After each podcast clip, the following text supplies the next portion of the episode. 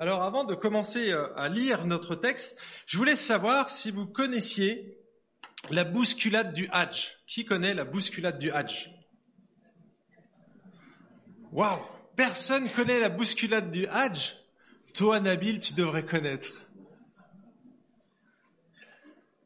Le Hajj, c'est le pèlerinage que font les musulmans à La Mecque, la ville sainte pour les musulmans.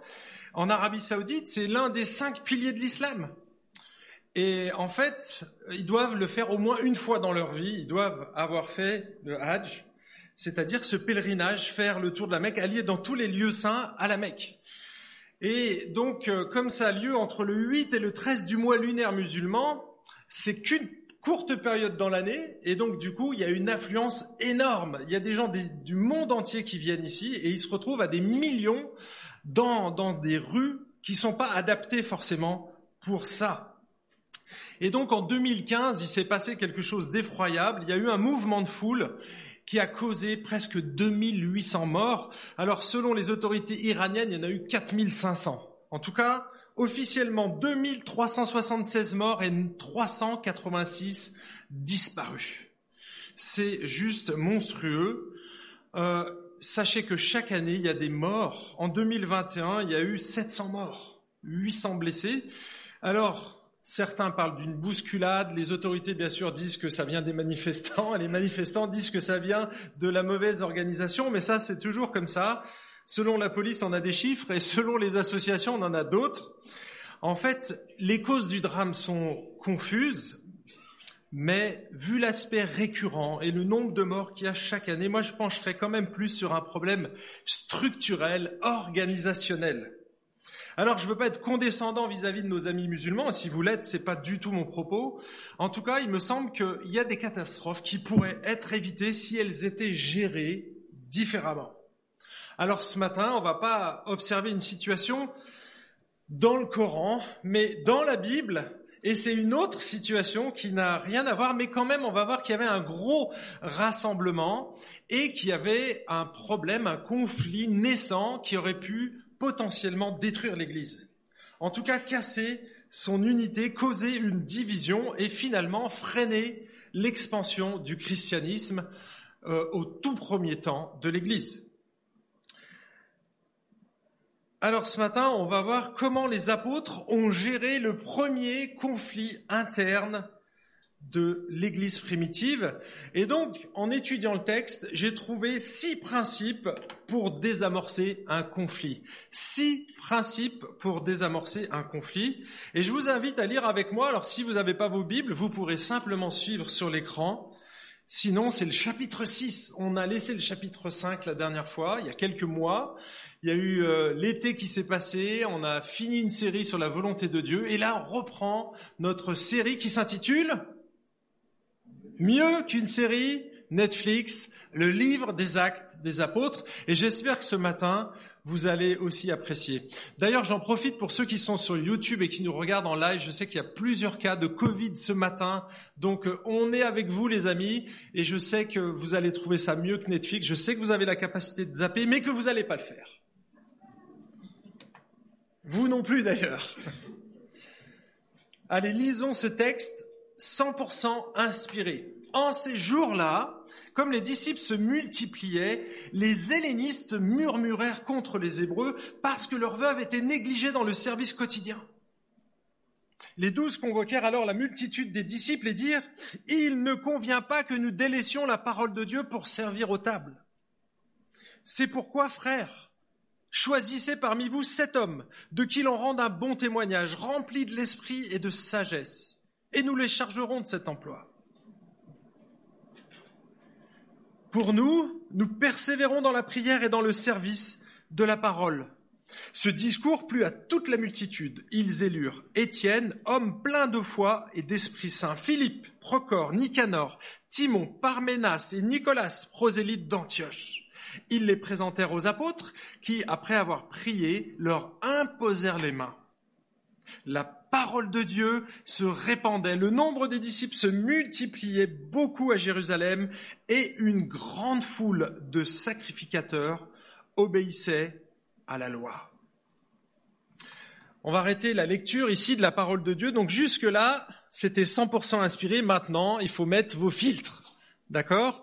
Parce que je peux dire des bêtises, ça peut arriver. Donc moi, je vous invite à regarder dans le texte et puis à évaluer ce que je vais dire maintenant. Alors j'ai prié, j'ai étudié, j'ai lu des commentaires, mais on n'est jamais à l'abri d'une erreur. Donc c'est pour ça que je veux vous rendre attentif. D'accord? Vous n'êtes pas des moutons de panurge, n'est-ce pas? Hein? Vous savez bêler, hein? Tout le monde sait faire mais. Bah c'est pas comme ça qu'on fait ici. D'accord? Vous n'êtes pas des moutons de panurge. Alors, j'ai trouvé ces six principes pour désamorcer un conflit. Premier principe, c'est que je vois ici les disciples, les apôtres, accueillir les murmures. Ils accueillent les murmures. Et honnêtement, c'est pas toujours ce qu'on fait quand on entend les gens murmurer, n'est-ce pas? Hein, Quand ça murmure dans l'église, nous les anciens, on dégaine notre colt 357 Magnum et on se dit qu'est-ce qui se passe? Il y a un problème Non, je rigole, mais on n'aime pas trop les murmures. Alors on sait pourquoi on n'aime pas les murmures, que, parce que bien souvent on sait que c'est la chair derrière tout ça, c'est la médisance qui est derrière les murmures, mais pas toujours. Et dans ce cas précis, ça n'était pas de la médisance, mais il y avait vraiment un problème. En ces jours-là, comme les disciples se multipliaient, les hellénistes murmurèrent contre les Hébreux parce que leurs veuves étaient négligées dans le service. Et une sorte de forme d'accusation, vous voyez ici. En tout cas, il y a une injustice qui est en train de se vivre parce que les hellénistes voient une situation et ils en voient une autre et ils comparent et ils disent, ah, il y a un problème là. Il y a un traitement de faveur. On ne sait pas si c'est un traitement de faveur, mais en tout cas, il y en a qui sont mieux traités que d'autres. Vous voyez? Et c'est pas normal. Et donc, euh, ils, montent au créneau. Les hellénistes montent au créneau et ils vont euh, essayer de régler cette situation, ou en tout cas la dénoncer pour que ça puisse faire bouger les choses. Donc vous voyez qu'ici, le fait de murmurer, c'est pas toujours négatif. Je vais donner quelques infos maintenant, parce que j'ai parlé de conflit. À partir de quand on peut dire qu'il y a un conflit? En fait, j'ai parlé de conflit parce qu'un conflit, c'est pas un simple désaccord, c'est un désaccord qui est vécu comme un rapport de force, un désaccord qui est facteur de tension et d'opposition. C'est le cas ici, en fait. On voit qu'il y a une comparaison qui se fait et il y a quelque chose qui cloche.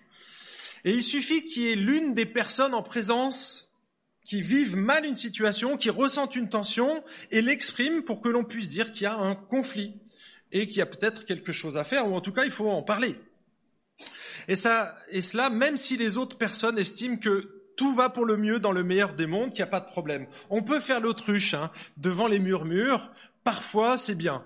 Hein ok, laisse tomber, ça sert à rien de renchérir. Mais parfois, c'est bon d'aller voir ce qui se passe et d'écouter, d'accueillir finalement ce murmure plutôt que de sortir son, son Magnum 357. D'accord? Et dans ce cas-là, ils n'ont pas sorti le Magnum, ils ont accueilli cette réponse. Alors, le mot barbare, peut-être pour vous, helléniste, c'est simplement des juifs qui étaient issus de la diaspora, qui ne parlaient pas la langue juive, ni l'araméen. D'accord? Donc, ils parlaient la langue grecque. Et comme ils étaient venus en affluence pour la Pentecôte, donc tous les juifs de la Palestine, mais également des, pays aux environs, et donc ils étaient venus pour offrir pour la Pâque, pour la Pentecôte. Ils étaient là, ils étaient présents, et ils ont entendu l'Évangile. Là, ils se sont convertis, et beaucoup d'entre eux ont voulu rester. Pourquoi? Ben, Parce qu'ils n'avaient pas Netflix, parce qu'ils n'avaient pas YouTube, ils n'avaient pas les podcasts, ils ne pouvaient pas écouter le message des apôtres à la maison. Ils n'avaient même pas la Bible, ils n'avaient pas le Nouveau Testament encore, il était en cours de rédaction. Vous voyez, c'était compliqué pour eux. Et donc, ils n'avaient pas d'enseignants, comment faire? Eh ben, nous, on reste. On reste, ouais. Sauf que tu es venu juste pour un mois avec ta petite valise, tes petites provisions, peut-être quelques sous dans tes poches. Mais qu'est-ce que tu fais quand tu dois rester plusieurs semaines? Qu'est-ce que vous auriez fait? Et donc, quand il y a une masse d'individus qui vient comme ça et qui finalement se tourne vers Dieu, parce qu'on le constate, il y a eu énormément de gens qui se sont convertis, plusieurs vagues, première vague dans Acte 2, 3000 personnes se convertissent, 3000 hommes, c'est ce que dit le texte, et puis on a une deuxième prédication de l'apôtre Pierre, 2000 autres supplémentaires, on monte à 5000 hommes. Les spécialistes disent que si on compte les femmes et les enfants, on est entre 15 et 20 000 personnes. Vous imaginez la croissance exponentielle, c'est plus qu'exponentielle d'ailleurs, c'est une croissance fulgurante, une explosion de conversion dans l'Église. C'est comme si aujourd'hui, là, on était en train de prêcher l'Évangile, enfin c'est ce que je suis en train de faire, je prêche la parole, et là, il y a 2000 personnes qui se convertissent. Comme ça en une en un clin d'œil. Alors, si on ajoute les deux prédications, on monte à 5000, donc 20 000 personnes. C'est énorme, énorme. Une méga church à gérer. Qu'est-ce que vous faites? Eh bien là, eh bien, on fait ce qu'on peut. Donc les apôtres se mettent à gérer la situation. Il y a des besoins un peu de partout. Et donc les apôtres vont avoir un ministère particulier. On va y revenir dans quelques instants. En tout cas, je parlais ici des, des conflits. Un conflit est là. Alors un conflit, est-ce que c'est toujours mauvais? Eh bien non. Pourquoi? Parce que, en fait, les conflits existent là où il y a la vie et là où on peut s'exprimer. Vous savez, j'ai mis ici une image ces gens-là, si vous les reconnaissez, ont eu très peu de conflits internes. Vous savez pourquoi? Parce qu'ils ont toujours raison et que personne n'avait le droit de s'exprimer. Dans les dictatures, il n'y a pas de conflit interne. Parce qu'il y a un chef et que tout le monde doit obéir, sinon il les tue. C'est pas plus compliqué que ça. En fait, le conflit a lieu là où on a la liberté d'exprimer une opinion, un avis. En fait, le conflit, c'est une réalité sociale qui est tout à fait normale. C'est pas nécessairement lié au mal, même si ça arrive, hein, on est d'accord. En fait, le conflit, c'est beaucoup plus souvent l'expression de la différence. Hein, c'est un mot qui est, que Solofo aime beaucoup. Différent. D'accord? Et cette différence, elle s'exprime d'une manière plus forte quand les situations bougent lorsqu'il y a des changements, lorsqu'on change de pasteur, lorsqu'on change de bâtiment, lorsqu'il, vous voyez, quand il y a des grands changements, là, ça bouscule nos habitudes et donc, du coup, il y a des conflits naissants qui vont arriver. Mais dans ce cas précis, dans celui du livre des actes, c'était un conflit positif. S'il est bien abordé, bien entendu, s'il est bien géré, s'il est bien accueilli, il sortira de bonnes choses de ce conflit. En fait, les conflits ne sont pas mauvais en soi, c'est juste la manière dont on les gère qui va faire qu'ils vont devenir problématiques ou pas. Selon la manière dont il est géré, un conflit peut représenter soit un danger, soit une opportunité. Et dans notre cas, c'était une belle opportunité. Alors on va revenir ici à notre texte et puis euh, on va regarder de plus près. Qu'est-ce que font nos apôtres ici, les apôtres, ils accueillent, donc je disais, le texte est ici. En ces jours-là, comme les disciples se multipliaient, les hellénistes murmurèrent contre les Hébreux parce que leurs veuves étaient négligées dans le service quotidien. Ils entendent ce message et ils vont agir. Ils vont agir. Les apôtres étaient aux tables, ils servaient aux tables. Alors quand euh, on entend le mot servir aux tables, Qu'est-ce que vous imaginez? Qu'est-ce qu'il y a dans votre tête? J'aimerais savoir. On sert la soupe populaire comme à l'armée du salut? C'est pas vraiment ça. En fait, déjà parce que les tables, ils mangeaient pas comme nous, ils mangeaient souvent assis ou euh, couchés hein, sur des tapis. C'était la pratique. Et les tables, ça fait plutôt référence aux gens qui géraient les fonds communs. Donc on sait à, l'avance, hein, quand vous avez lu le livre des Actes, au chapitre 5, il y a Ananias et Saphira. Ils étaient venus apporter aux apôtres cet argent et eux devaient le gérer. Ils géraient un fonds commun en fait et après ils le distribuaient. Donc les tables, c'est pas forcément la distribution de la soupe, mais on est plutôt ici dans de la gestion financière. Ils récoltaient les fonds et ensuite ils les redonnaient et donc il y avait une reversion. Donc c'était un rôle important. On fait pas n'importe quoi. Dans notre église, on a des trésoriers, on a des financiers, même des banquiers qui gèrent notre argent. Vous voyez, on fait pas n'importe quoi avec votre argent. On essaye de le gérer du mieux possible. On a des objectifs en début d'année, on a des budgets et on essaye de les respecter du mieux qu'on peut. Et on vous rendez compte, voyez? Et donc là, ici, les apôtres avaient ce rôle-là. En fait, il y avait personne d'autre à cette époque pour gérer la chose. Et comme il y avait des besoins, ils se sont dit, il faut qu'on fasse quelque chose. On met la main à la pâte. Auparavant, ils prêchaient l'évangile, ils étaient régulièrement dans la synagogue ou dans, le temple pour prêcher l'évangile, et là, Il se trouve qu'il y a tellement de besoins, 20 000 personnes qui débarquent, les amis, tout le monde se retrousse les manches et on va au charbon. Et donc c'est ce qui se passe. Et donc ils sont là et ils entendent les murmures et, ils réagissent. Et donc ils vont effectivement se retrousser les manches et donc ils vont ici prendre les choses en main. Le verset 2 dit, les douze convoquèrent alors la multitude des disciples et dire. Alors on va, on verra le texte suivant, mais vous voyez, ils convoquèrent la multitude. Les apôtres n'ont pas contesté les murmures, ils n'ont pas dégainé leur magnum, non, ils n'ont pas fait la sourde oreille, ils ont pris la chose très au sérieux. Et la preuve, c'est qu'ils ont organisé une sorte d'assemblée générale extraordinaire.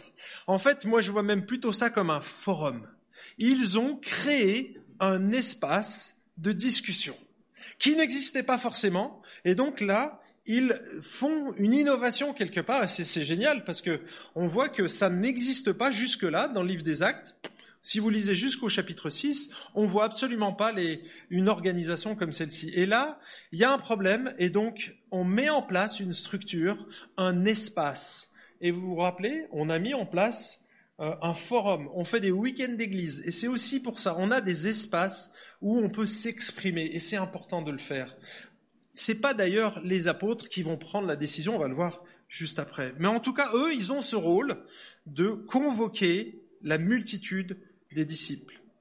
Les apôtres, ils craignent pas d'affronter la communauté parce qu'ils sont clean. Vous voyez, ils n'ont pas magouillé.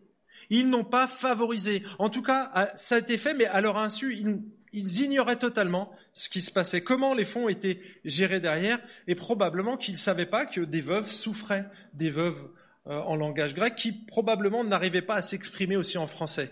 Hein, comme elles venaient, les messages étaient probablement traduits pour eux, et donc ces femmes, elles ne pouvaient pas s'exprimer dans leur langue. On a le cas, on a des amis qui ont hébergé des, Ukrainiens, eh bien mes amis sans Google, c'est très compliqué de comprendre leurs besoins. Parce que, en fait, si on n'a pas un traducteur, s'il y a personne qui comprend la langue, comme on n'est pas du tout au même niveau de langage, on ne se comprend pas. Même avec des dessins, c'est compliqué C'est compliqué. Et donc, ici, les apôtres vont élargir le débat. Ils vont créer cet espace où chacun va pouvoir s'exprimer sur des questions importantes, sur des questions préoccupantes, sur des questions pratiques qui touchent pas forcément à la parole de Dieu. Et donc, les apôtres structurent, organisent en fonction des besoins qui apparaissent. Et ici, je pense que c'est un principe important qu'on doit retenir. On ne structure que pour faciliter la vie. Les structures et les réunions n'ont de sens que si elles favorisent la vie et l'unité. Et c'était le but des apôtres, c'était maintenir l'unité dans l'Église. En fait, on n'organise pas des réunions ou euh, des rencontres parce que les autres églises font ça et qu'on trouve ça bien. Vous voyez? C'est bien pour eux. Ils ont leur raison. S'ils organisent des réunions, s'ils font tel ou tel type de rencontre, c'est super. Mais on ne doit pas forcément calquer les réunions des autres. Ça dépend tellement du contexte. Ça dépend tellement des gens qui sont présents et des besoins aussi de l'Assemblée. En fait, chaque organisme, chaque structure doit être adaptée à son environnement. D'accord? Ça, c'est un principe qui est fort et il me semble qu'il faut le retenir. Je tirerai des conclusions plus tard, mais voilà, c'est juste ici, on fait un constat et on avance dans notre texte. Donc le, le deuxième point, ils prennent les choses en main. Troisième, ils vont assumer leurs responsabilités. Les douze convoquèrent alors la multitude des disciples et dirent, il ne convient pas que nous délaissions la parole de Dieu pour servir aux tables. On voit ici une remise en question des apôtres. En tant que leader, ils se sentent responsables de la situation. C'est eux qui devaient gérer le fonds commun pour venir en aide aux plus démunis et quelque part, ils ont failli à leur tâche. Ils se sont probablement laissés déborder par la situation. Ils n'ont pas vu que les veuves hellénistes étaient négligées, alors c'était pas volontaire de leur part, mais en tout cas, ils assument ici la responsabilité. Et c'est ce qu'on attend d'un leader. On n'attend pas d'un leader qui soit parfait et que tout roule. Il peut y avoir des problèmes, il peut y avoir des conflits, et donc c'est là où il doit réagir. Et les apôtres vont réagir en se sentant responsables, ils le disent, OK, il ne convient pas que nous délaissions la parole de Dieu pour servir aux tables, vous voyez? Donc, quelque part, en faisant le service aux tables, ils ont délaissé une tâche importante.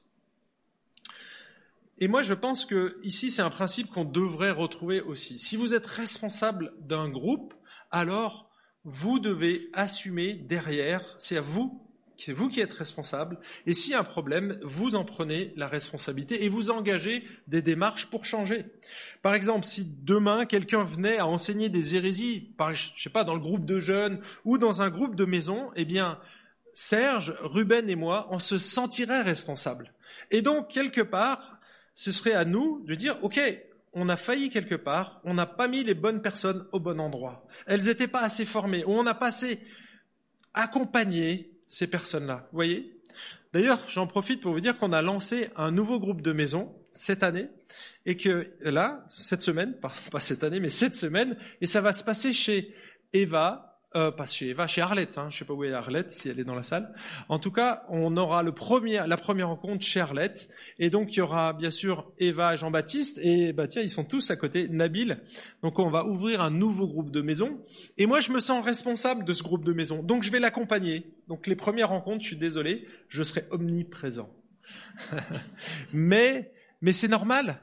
Et puis eux, ils se sentent sécurisés aussi, ils sont pas lâchés comme ça pour euh, accompagner euh, des gens, parce qu'ils ont un rôle aussi important, un rôle de berger, même si on, a donné un cadre derrière. En fait, les apôtres étaient les garants de l'unité dans l'Église. C'était un peu les gardiens de la paix. D'accord? C'est pas des policiers avec leurs 357 magnum. Non, non, c'est des gardiens de la paix. Ils sont là pour assurer la paix, un peu comme les policiers municipaux. Ils n'ont pas d'armes sur eux. Les policiers municipaux sont là pour que tout se passe bien, tout fonctionne bien. Ils s'assurent que dans la ville, tout baigne. D'accord? Et donc, ils vont tout mettre en œuvre pour maintenir l'unité dans le corps de Christ. Quatrième Ici, quatrième principe pour désamorcer un conflit, c'est que les apôtres vont réajuster leurs priorités. C'est la suite du texte. Il ne convient pas que nous délaissions la parole de Dieu pour servir aux tables. Et donc là, je saute au verset 4. Pour nous, nous persévérerons dans la prière et dans le service de la parole. En fait, les apôtres ont fait leur maximum, mais devant l'affluence de plus en plus grande des nouveaux disciples, eh bien, ils n'avaient plus assez de temps pour prier et pour enseigner la parole. En fait, ils étaient un peu en flux tendu, ils devaient être débordés par les besoins et devaient courir après le temps. Aussi, lorsque les murmures sont arrivés à leurs oreilles, eh bien, ils n'ont pas ignoré le message comme on peut le faire parfois parce qu'on connaît l'être humain. Hein, et je sais de quoi je parle parce que je suis un expert dans le domaine. Il y a toujours des râleurs dans un groupe. Et en fait, ils n'ont pas fait ils n'ont pas ignoré le message, mais au contraire, ils ont écouté. Et là, soudain, ils ont pris conscience qu'ils devaient changer quelque chose. Finalement, les murmures, les murmures ont eu un effet positif, un peu comme le choc électrique que l'on fait aux personnes atteintes d'arythmie cardiaque. Je ne sais pas si vous connaissez ce terme. Alors, c'est pas l'électrochoc, parce que l'électrochoc, ça se passe plutôt au niveau du cerveau. En tout cas, la technique, elle est connue. Mais ici, on fait une sorte d'électrochoc. Alors, ça s'appelle un CEE. E. C'est de la cardioversion. C'est un choc électrique externe. C'est-à-dire qu'on applique sur la, cage thoracique, alors la personne est endormie, hein, on l'applique sur la cage thoracique quand il y a une arythmie, hein, quand on a un problème où, les, on n'est plus en phase au niveau des pistons. Il y a une sorte d'arythmie, et donc le cœur, il, il, a, il a des sursauts. C'est arrivé à ma belle-mère récemment, et donc il y a quelque chose qui est très efficace. Eh bien, c'est cette technique-là. On prend un défibrillateur et clac, on met un petit coup et tout se remet en ordre instantanément l'arythmie s'arrête. Tout se remet en phase instantanément. On renvoie un message au cœur en lui disant Oh, stop Eh bien, en fait, c'est ce qu'ont fait les murmures par rapport aux apôtres. Ils, se, ils, sont, ils ont eu une sorte d'électrochoc. Un murmure, on n'aime pas ça. Hein J'aime pas les murmures dans l'Église. Et donc, du coup, ça fait un électrochoc. Ils ont dit ah ok, là il y a un truc qui tourne pas rond. Il faut qu'on se recale. Et ils se sont remis en fait en phase avec leurs priorités. Ok? Les apôtres, ils avaient été formés, ils avaient été équipés et ils ont été envoyés par Jésus pour enseigner la parole de Dieu et pour intercéder pour le peuple auprès du Père. Mais la croissance de l'Église était si forte et les besoins si grands qu'ils se sont laissés absorber par l'urgent au profit de l'important. Vous êtes jamais tombé dans ce piège? Honnêtement, on y tombe régulièrement, et moi le premier. Et en fait, ça part toujours d'un bon sentiment. On va répondre généreusement à un besoin urgent, et peu à peu, on va se laisser grignoter, on va se laisser détourner de notre priorité.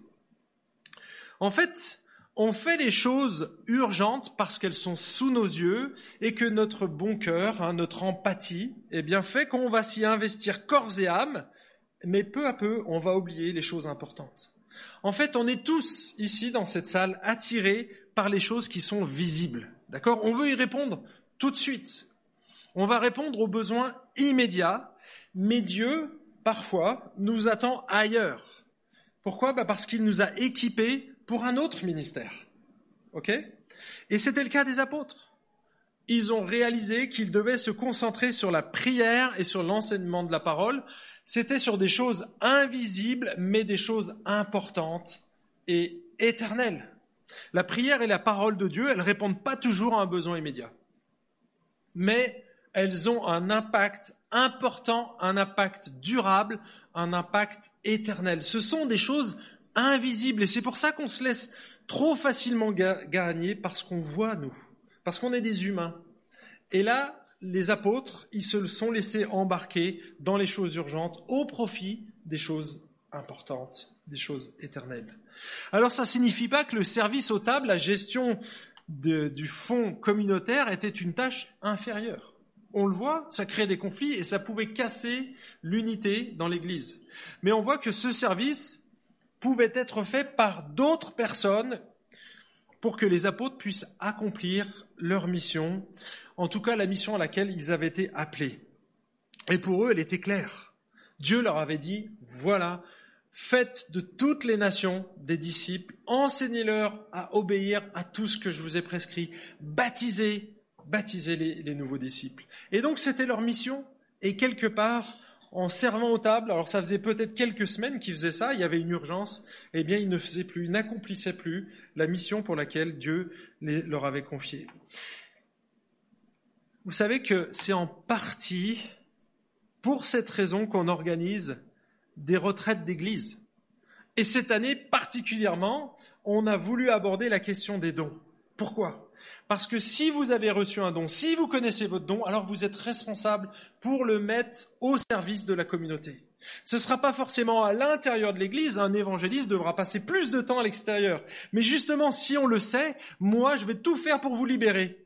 Ok? Si vous êtes un évangéliste, que vous êtes facile, à l'aise avec les gens non chrétiens, alors il faut vous libérer de l'intérieur pour vous ici à l'extérieur. Par contre, si vous n'êtes pas faites pas partie de cette catégorie, vous pouvez vous investir pour la communauté à l'intérieur et c'est génial.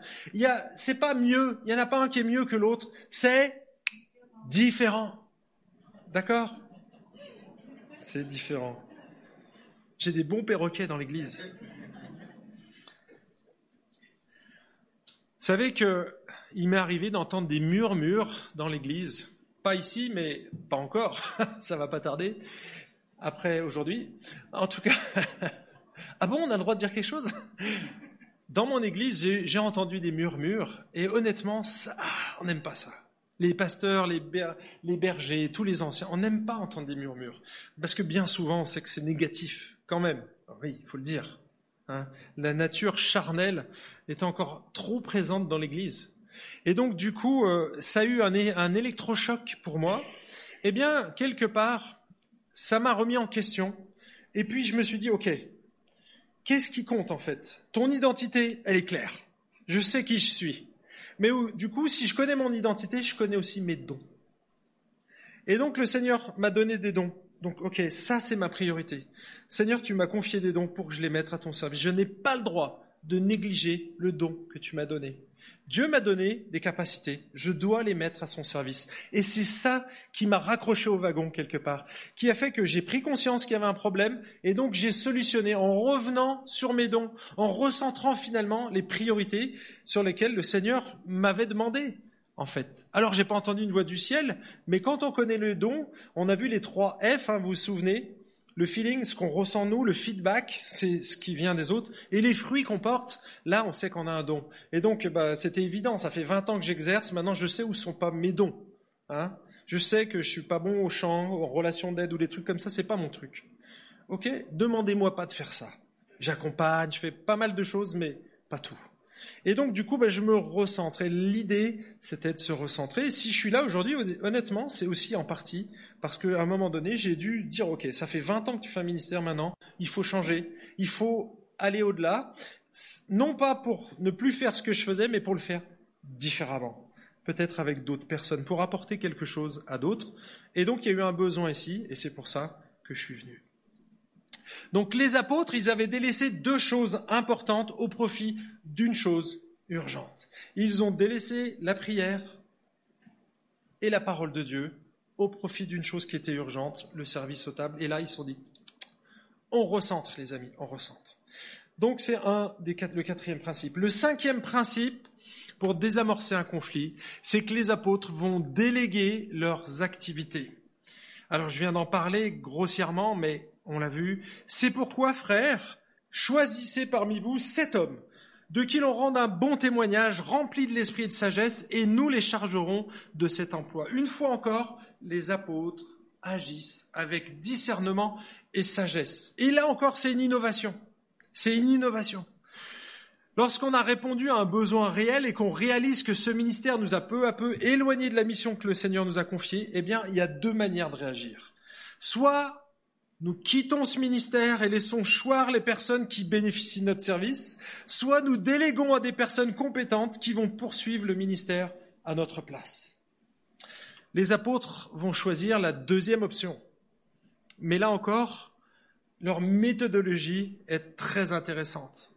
Ils ne nomment pas eux-mêmes les personnes. Vous avez vu? Ils vont établir des critères, des qualifications morales et spirituelles, et ils vont demander à l'Assemblée de choisir.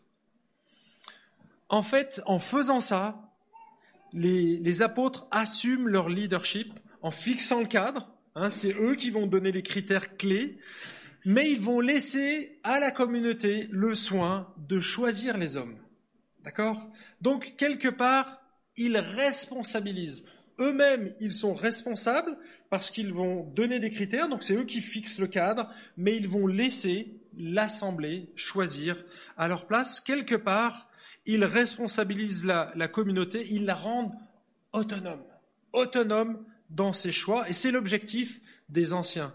Si vous avez toujours besoin des anciens ou de quelqu'un pour faire une action, mes amis, c'est que c'est pas bon signe. C'est qu'on vous a pas assez pris au sérieux, ou en tout cas qu'on vous a pas donné les éléments pour vous rendre autonome. Alors je ne dis pas qu'on est autonome dans tous les domaines, hein, mais quand même il y a, beaucoup d'éléments dans la vie, dans une vie d'église où on devrait être autonome. Ici, honnêtement, on assiste probablement à la naissance du congrégationalisme. Je ne sais pas si vous connaissez ce terme. Le congrégationalisme, c'est ce que nous sommes. C'est une manière de fonctionner, un modèle, une structure d'église qui existe. Alors il y a le mode épiscopal, presbytéro-synodal et le congrégationalisme. Et c'est ce que nous sommes ici à l'EIG, ce que j'étais moi auparavant. Je lis ici Alain Nisus, qui est un théologien. Il dit, dans le congrégationalisme, c'est l'ensemble de la communauté qui prend les grandes décisions concernant la vie de l'Église. La communauté locale s'autogouverne. Il n'y a pas d'instance de contrôle au-dessus d'elle. Il n'y a pas de pape quelque part.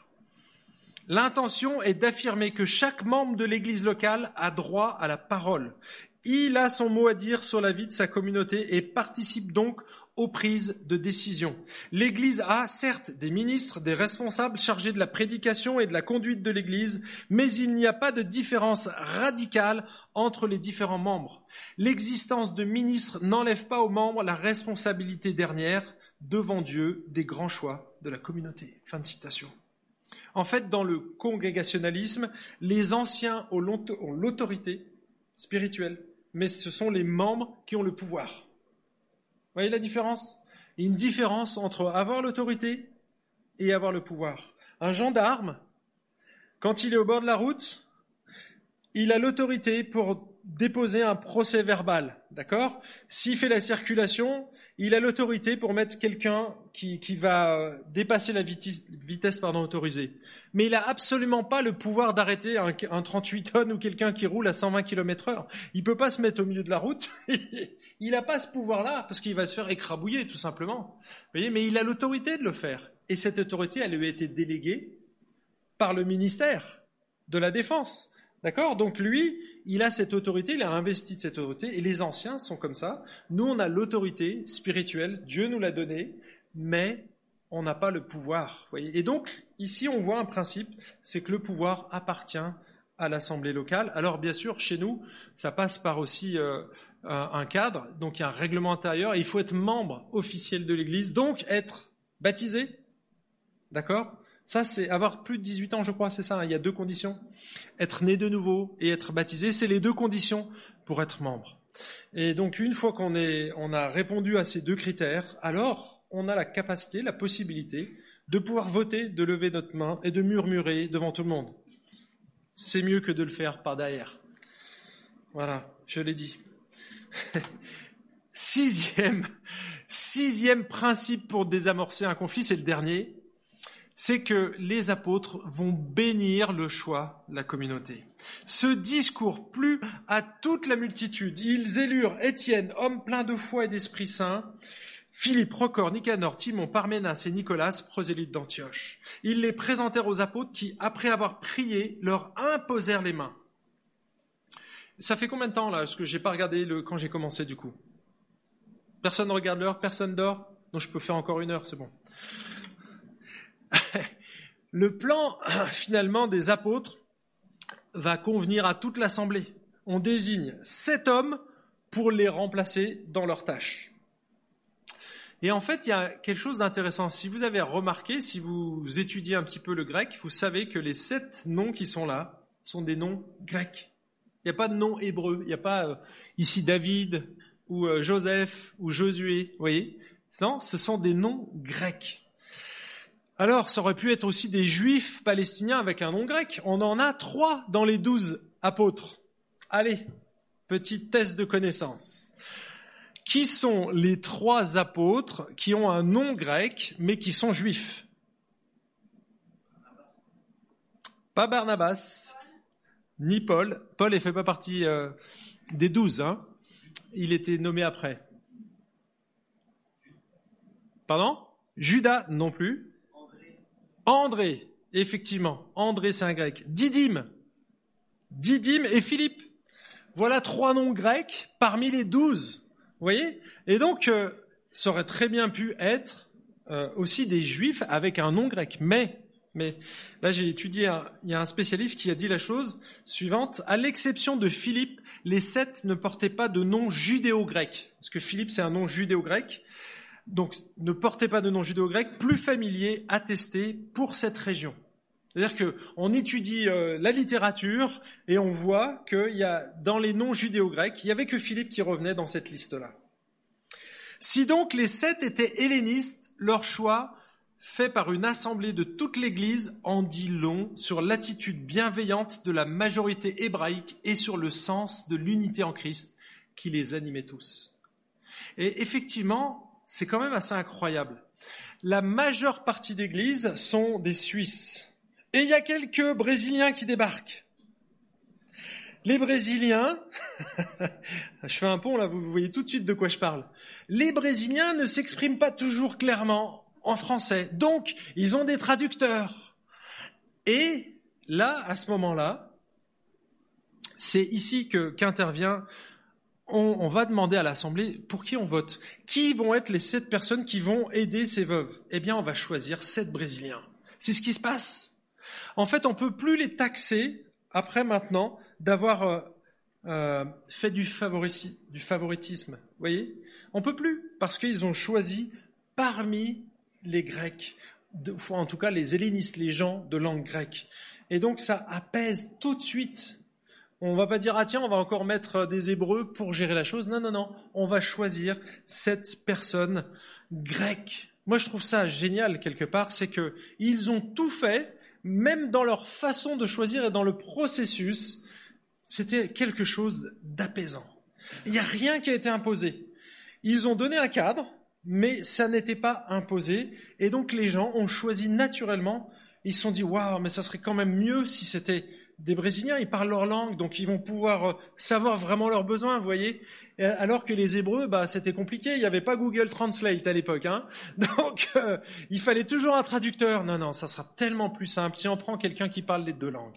Et je pense que c'est ce qu'ils ont choisi. C'est des personnes qui maîtrisaient dans les deux langues, qui parlaient à la fois l'araméen, l'hébreu et le grec. Et donc, il y a des gens comme ça dans notre assemblée qui parlent deux langues parfaitement. On a des traducteurs parmi nous. Et donc, c'est eux qu'on a choisis. Vous voyez, c'est des gens qui pouvaient faire le pont facilement. Alors, je disais qu'ils vont bénir, et il y a un geste symbolique ici qui est fait, ça s'appelle l'imposition des mains. Alors c'est un geste qui nous vient de l'Ancien Testament. Dans le Nouveau, il va prendre un sens un petit peu différent. Parce qu'on pouvait maudire dans l'Ancien Testament en imposant les mains, mais on voit pas ça dans le Nouveau Testament. L'imposition des mains, elle a toujours lieu quand il y a quelque chose de nouveau, quand on veut approuver un ministère, quand on veut bénir une personne. On le voit avec Timothée, on le voit à plusieurs reprises dans le Nouveau Testament, on le voit quand on veut guérir des malades. Les anciens sont chargés donc, donc, d'huile, donc de mettre un petit peu d'huile, et ensuite d'imposer les mains. Et c'est en signe de bénédiction, en signe d'approbation. Ok, on est avec toi. Vous voyez, et c'est ce qu'ils font ici. Ils vont imposer les mains. Si vous avez participé à des baptêmes ou à des mariages, c'est ce qu'on a fait. C'est ce qu'ont fait ici les anciens avec euh, Florent Varac. Quand moi j'étais ici, je suis arrivé comme nouveau pasteur, ils m'ont imposé les mains. D'accord? Donc c'est une pratique, il n'y a rien de magique c'est simplement une main d'approbation. Je mets ma main sur toi, mon frère. Je te bénis. Et là, on va bénir ces sept personnes. On est d'accord avec votre choix. On vous encourage. Vous voyez, les anciens, c'était pas des flics. C'était des gardiens de la paix. Ils étaient là, ils ont dit, OK. Enfin, c'est pas les anciens pour le coup, là, c'est les apôtres. Mais ils ont voulu bénir cette décision et c'est ce qu'ils ont fait par ce geste. Allez, je termine ici. Petit résumé. Six principes, si vous avez peut-être un conflit naissant, si vous entendez peut-être parmi vous, alors là, c'était appliqué à l'église, mais ça peut marcher dans votre famille aussi. Accueillez les murmures. Sortez pas, dégainez pas votre flingue dès qu'il y a un murmure. Non, non, ça peut être positif. Ensuite, prenez les choses en main. Laissez pas faire les choses. En général, quand il y a un murmure et qu'on fait la sourde oreille, ça se termine mal.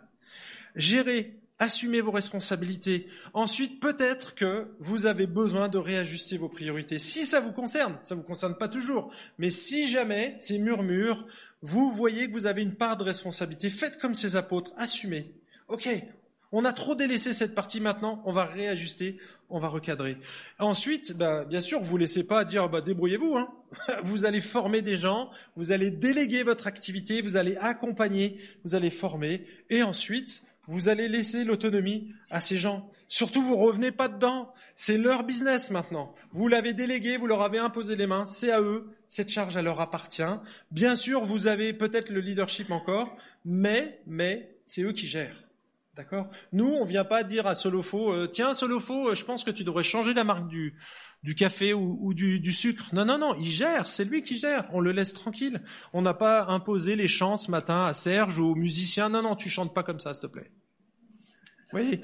Non, c'est la liberté. Ils ont un ministère et on les laisse. On est là, on est garant. Par contre, si ça se passe mal, eh ben, ça va nous tomber dessus, les amis. Hein on est d'accord. Mais voilà, il y a une autonomie qui est là.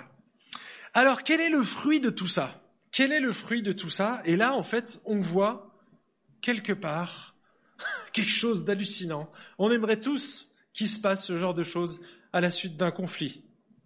Hein La parole de Dieu se répandait, le nombre des disciples se multipliait beaucoup à Jérusalem et une grande foule de sacrificateurs obéissait à la foi.